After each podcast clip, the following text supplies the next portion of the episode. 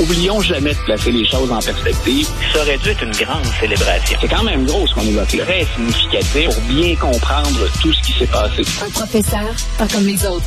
Luc la liberté.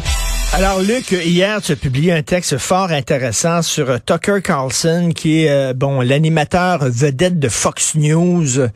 Euh, ton, ton collègue du journal aujourd'hui, Pierre Martin, dit que Fox News, c'est un cancer pour la démocratie américaine. Est-ce que tu es aussi sévère que lui?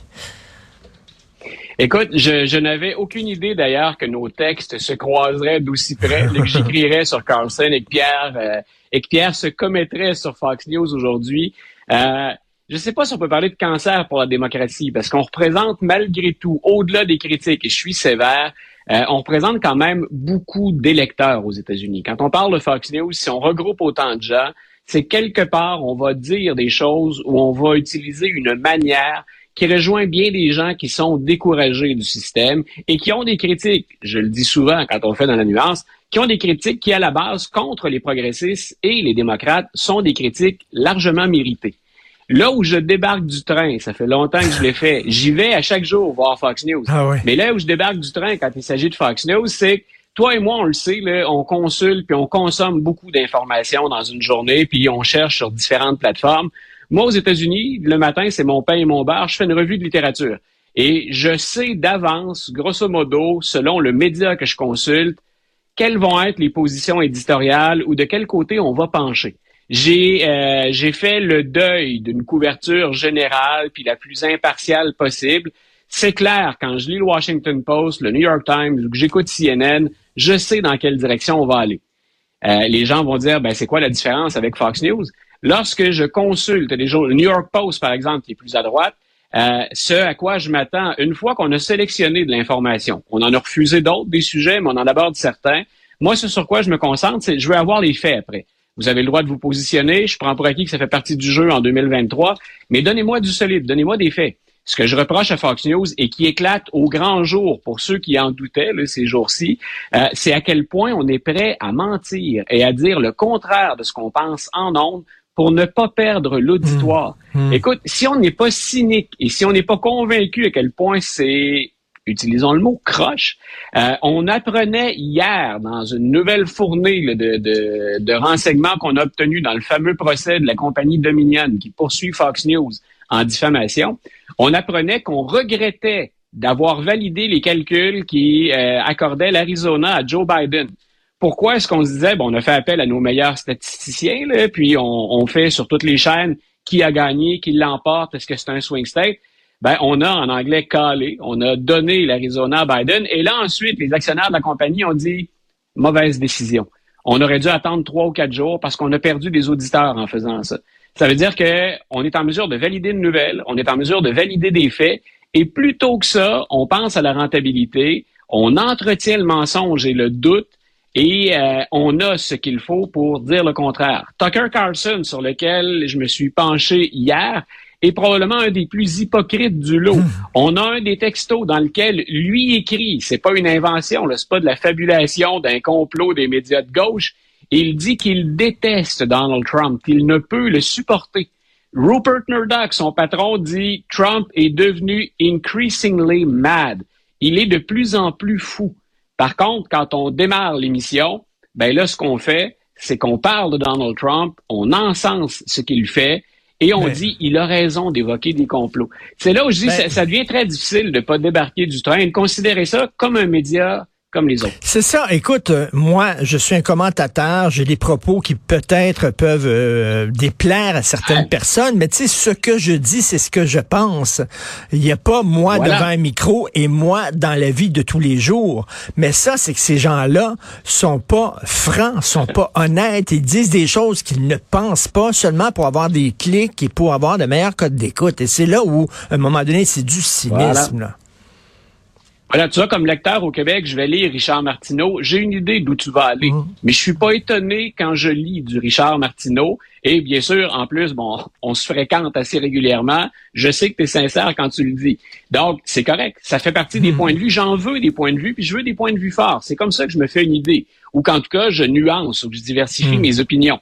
Dans le cas de Fox News, on est ailleurs. Et c'est là où je me permettais hier de dire, de comparer finalement, en inversant les rôles, Tucker Carlson à ceux qu'on appelait au début du 20e siècle les mock rackers. Ceux qui cherchaient là, à, faire du sensationnalisme, du journalisme, en fait, muckracker étant épandeur de merde, c'est le terme traduit littéralement.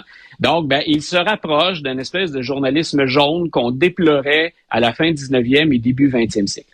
Écoute, Tucker Carlson, c'est tout un personnage. Il fait aussi des documentaires. J'ai un collègue ici, j'ai un collègue, Alexandre Moranville-Ouellette, qui me parlait d'un documentaire sur euh, l'homme, l'homme américain que Tucker, Tucker, Carlson avait produit ou fait, où il disait que les hommes manquaient de testostérone et qu'il même manquait de sperme. Euh, le sperme n'était pas de bonne qualité aux États-Unis. Une affaire complètement folle. C'est-à-dire que, je rigole, les recherches sur le sujet évoqué euh, vont un peu dans ce sens-là. C'est ce qu'il fait à partir de là qui est du délire. Et euh, écoute, je te laisse deviner, Alexandre a assurément travaillé là-dessus, puis il va savoir de quoi je parle. Euh, il s'agit tout simplement que tu retires tes sous-vêtements, que tu écartes les jambes et que tu te fasses bronzer au soleil. Ça va te redonner un peu de vigueur. S'il le faut, écoute, il y a la luminothérapie pour nous aider, Richard. Euh, confronté à cette grave crise du 21e siècle. Écoute, il met ça dans un documentaire. Donc, quand je dis qu'on fait de la désinformation, là, eh, on, a, on a déjà jasé de Michael Moore qui, selon moi, ne fait pas des documentaires. Mm, mm, c'est pas ça mm, qu'il fait. On peut aimer ou pas, mais c'est pas un documentaire. Euh, pas plus que ce que Tucker Carlson fait avec des sujets qui, écoute, on est en plein ridicule. On est dans un univers parallèle. Euh, malheureusement, il y a des gens qui adhèrent à ça et ça semble être particulièrement payant en passant pour M. Carlson. Quand euh, le Parti républicain va choisir euh, qui va le représenter aux élections, c'est quand ça, ça va se dérouler? Ah, on est à peine au premier balbutiement du, du processus. Ça se fait officiellement à partir de février-mars 2024. Mais bien entendu, il y a plein de gens qui ont déjà commencé à battre leur jeu, ou à tout le moins, en tout cas, à jouer leur première carte. Euh, on a un candidat qui, lui, se présente chez les Républicains, mais qui est un peu marginal. Lui, il se présente. Euh, j'ai pensé que ça pourrait t'intéresser. Il est le candidat de Anti-Woke Inc.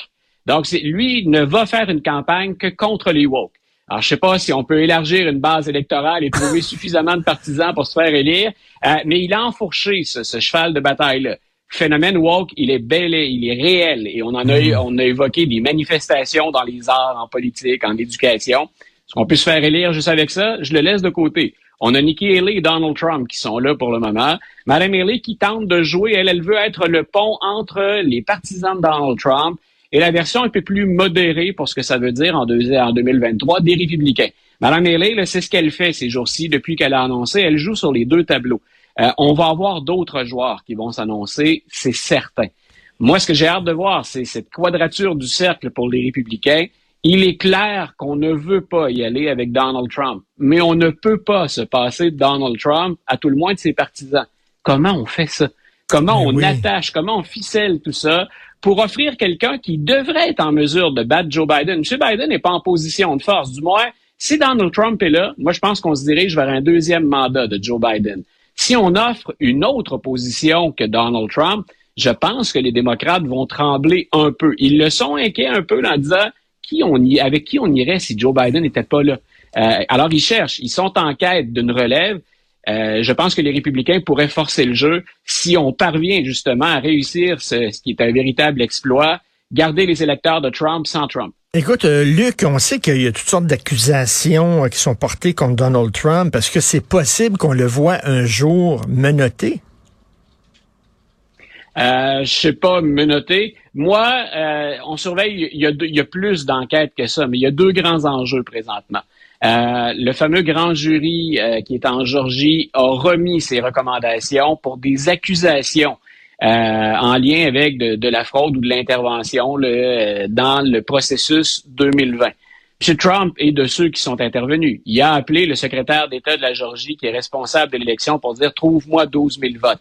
Euh, Rudy Giuliani, euh, puis d'autres avocats, des membres de l'équipe, pourraient être accusés. Donc, on attend. C'est une possibilité qu'on accuse M. Trump dans ce dossier-là. L'autre dossier, c'est la grosse patate chaude du ministère de la Justice. On a vu que dans un certain nombre de procès, hein, on en est à plus de 1000 arrestations 500 condamnations, dont 7 pour complot séditieux dans l'assaut du Capitole, et M. Trump est lié à ça. Le procureur spécial termine au moment où on se parle son enquête. Merrick Garland va se retrouver avec la décision. Est-ce que j'accuse ou pas Donald Trump en lien avec ce qui s'est fait le 6 janvier? Ce sont donc les, deux épées de Damoclès. Mais, mais Luc, on sait que certains supporters de Donald Trump euh, qui euh, touchent pas à terre, mettons, qui sont lourdement armés. T'imagines si jamais il se fait arrêter, comment ces gens-là vont, vont réagir? Et imagine, M. Trump, pour les républicains, il est dangereux à plus d'un titre. C'est qu'il a dit, euh, ben, si vous me suivez pas, les républicains, je, vais continuer quand même. Ça veut dire qu'il y a un risque de diviser le parti. Ça s'est déjà vu dans, des élections aux États-Unis, qu'un candidat boude son parti, il part de son côté et il divise suffisamment le vote pour permettre au parti adverse de l'emporter. L'autre chose où M. Trump est dangereux, c'est il a dit que je sois accusé ou pas, ça change rien. Moi, je vais mener campagne jusqu'au bout. Vous faites quoi si vous êtes les républicains et que vous avez à calmer les ardeurs du partisan qui, tu viens de le dire, dans certains cas, sont des fanatiques dangereux? On se passe quoi avec un président en campagne, un ancien président, candidat en pleine campagne électorale, qui est accusé d'une des choses les plus graves dont on puisse vous accuser, qui est similaire finalement à de la haute trahison? Écoute, rapidement, rapidement, le temps file. rassemblement des conservateurs en fin de semaine, c'est quoi ça? Euh, c'est ce qu'on appelle la CEPAC. Hein, c'est le, rassemblement. C'est une grande messe des conservateurs qui a bien changé et bien évolué avec le temps. Euh. Reagan, par exemple, est passé par là pour obtenir l'assentiment, la caution morale, si tu veux, des conservateurs, pour ensuite se présenter comme candidat républicain et emporté. On est habitué de voir ça. Les gros noms ceux, ceux qui pensent à se présenter aux élections passent par la CEPAC pour avoir cet appui des plus conservateurs. Le problème, c'est, et il y a encore malheureusement ou heureusement un lien à faire avec M. Trump, ce fameux rassemblement de républicains a écarté ou mis dehors la plupart des éléments les plus modérés. Les conservateurs, comme toi et moi, parfois, ils peuvent nous séduire ou venir nous chercher. Mmh. Euh, ils sont de moins en moins présents. Et ce qu'on a, ce à quoi on assiste, ce sont des représentants de l'extrême droite. Ce sont des suprémacistes blancs qui sont là. Et en fait, il y a que deux candidats qui ont osé se présenter cette année, Trump et Haley. Les autres gros noms, ils ont dit on a autre chose à faire. Mais c'est très révélateur de la dérive d'une partie des conservateurs ben, américains. On ne condamne pas le mouvement, d'une portion. On parle beaucoup des woke. Oui, euh, il y a une certaine gauche qui se radicalise, mais il faut jamais oublier que ce mouvement-là de radicalisation se passe aussi à droite et qu'il faut mener le combat sur les deux fronts. Alors, pas seulement les woke, il y a aussi une gang d'extrême droite qui sont particulièrement dangereuses. Merci, toujours intéressant, Luc. Bon week-end. Luc La Liberté, salut. Plaisir partagé. Bonne fin de semaine, Richard.